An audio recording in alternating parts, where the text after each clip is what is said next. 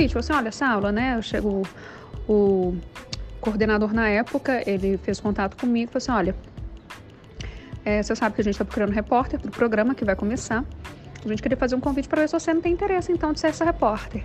Eu lembro que eu virei para ele falando, falando assim: olha, não sei nada de esporte, sei nada de futebol, mas pode me pôr que eu vou aprender.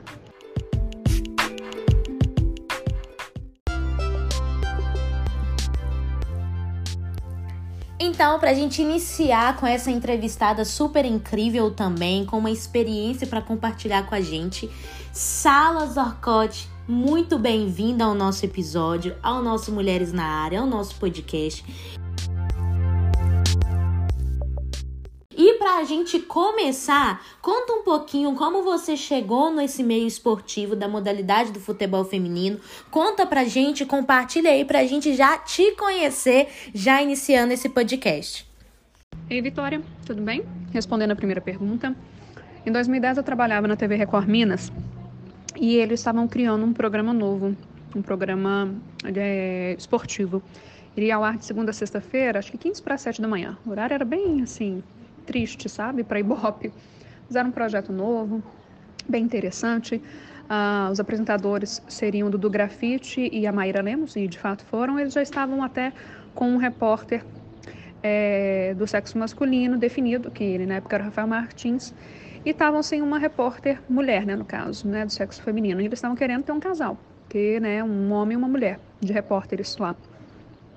Eles estavam procurando alguma repórter no mercado e aí decidiram que não estavam encontrando o perfil que queriam e decidiram me fazer o convite. Falei assim, olha, essa aula, né, eu chego, o coordenador na época, ele fez contato comigo e falou assim, olha, é, você sabe que a gente está procurando repórter para o programa que vai começar.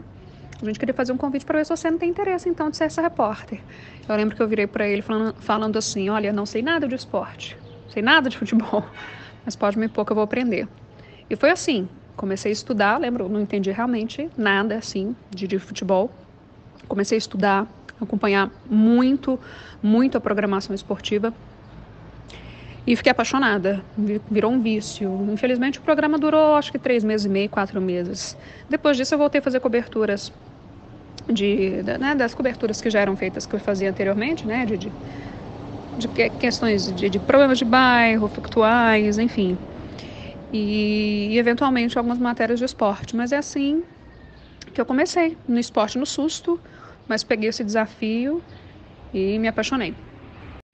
Nossa, muito legal, Sala. E é a que a gente fala e que a gente convive, que quando chega uma nova oportunidade, chega uma novidade para acontecer nas nossas vidas, a gente fica um pouco com medo, sim, mas a gente tem que seguir em frente, tem que pegar essa experiência e fazer da melhor forma, porque vai acrescentar no nosso aprendizado e a gente tem que enfrentar mesmo, sabe, o medo, a insegurança e ir à frente, porque se você não tivesse tomado esse primeiro passo, às vezes você não teria é, pegado esse amor pela modalidade do futebol, sendo ela no futebol feminino ou futebol masculino.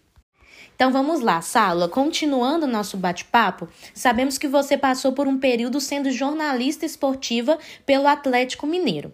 No decorrer dessa caminhada dentro do clube, quais foram os principais pontos positivos e relacionados à valorização e reconhecimento das atletas e profissionais no CT do Atlético? Um, bom, vamos lá. Eu peguei também o início lá no Atlético, como eu trabalhava lá não só como repórter da TV Galo, mas trabalhando toda a parte da comunicação lá, ajudando bastante, acompanhei de perto o projeto que eles estavam é, retomando do futebol feminino no Galo. E o primeiro ano foi bem com viés social, sabe? De ajudar algumas atletas, não tinha muitas pretensões, até não tinha muitos investimentos de fato. E com o tempo eu vi que de um ano para o outro teve um, um impulsionamento muito grande, né? Teve uma mudança ali, uma virada de chave. Eles começaram a entender o futebol feminino como um negócio, como uma possibilidade e que já era um caminho sem volta, né? Assim, graças a Deus, o futebol feminino hoje é uma realidade. Os clubes têm que, né, tiveram que aceitar isso, mesmo que de maneira impositiva. É, mas existe um público interessado, é, existe, existem atletas extremamente esforçadas. então eu vi sim que o clube, de alguma maneira, começou a ter, é, entender a importância de dar mais espaço, mais visibilidade e investir mais na, nas atletas do futebol feminino. Sim, isso é muito bom, sabe? Saber que a valorização, sabe, das pessoas em relação ao futebol feminino está crescendo, se comparado a gerações atrás, há anos atrás, porque elas não deixaram de lutar. E estamos vivenciando isso, estamos vendo isso, que os clubes estão valorizando as mulheres no futebol, está crescendo isso cada dia mais e nós estamos podendo ver esse crescimento, esse desenvolvimento. Então é muito bom saber disso, sabe? Essa valorização de um time perto de nós aqui e outros outros times que também estão assim colocando as mulheres também na igualdade do futebol masculino, comparando, né? E é muito bom estar presente e vivenciar isso e vamos continuar com o nosso bate-papo que tá muito bom. Salo, a gente sabe que a luta pelo reconhecimento não vem de hoje. O preconceito é um dos principais obstáculos para as atletas e profissionais desistirem durante a caminhada. Hoje, podemos dizer que as profissionais estão sendo valorizadas comparando aos anos de quando surgiu o futebol feminino. Eu até Comentei isso com as profissionais que foram entrevistadas nos dois primeiros episódios e eu quero que você deixe aí a sua opinião sobre essa questão da luta, essa questão do preconceito. Compartilhe aí com a gente a sua opinião, Salo. Sem dúvida nenhuma.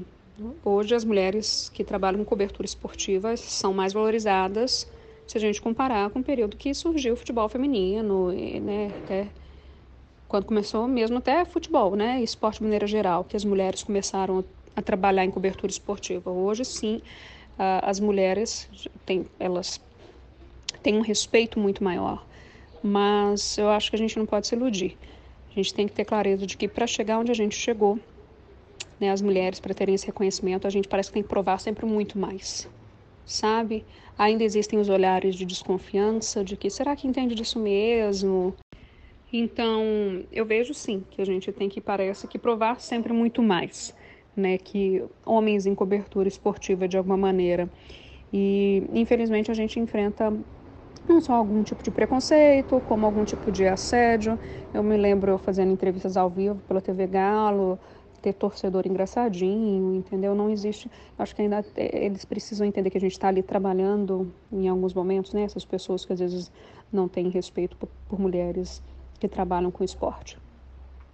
Ah, então, algum, alguns obstáculos precisam ser superados ainda.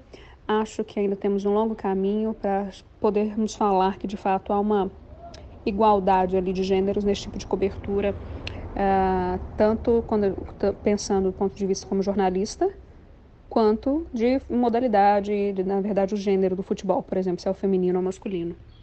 É, é, isso que você falou, as meninas também que foram entrevistadas, elas também, sabe? Ela trouxe isso aqui pra gente porque a luta continua, já conquistou muitas coisas, o lugar que conquistamos é muito grande, o reconhecimento, mas a luta continua, ela não para, sabe? A procura sim do reconhecimento, a procura do respeito, seja dentro de campo, seja fora de campo, seja com as atletas, seja com as profissionais que estão na cobertura jornalística. Então, assim, vamos continuar lutando porque nós estamos alcançando um lugar muito amplo e ainda vamos conquistar algo bem maior.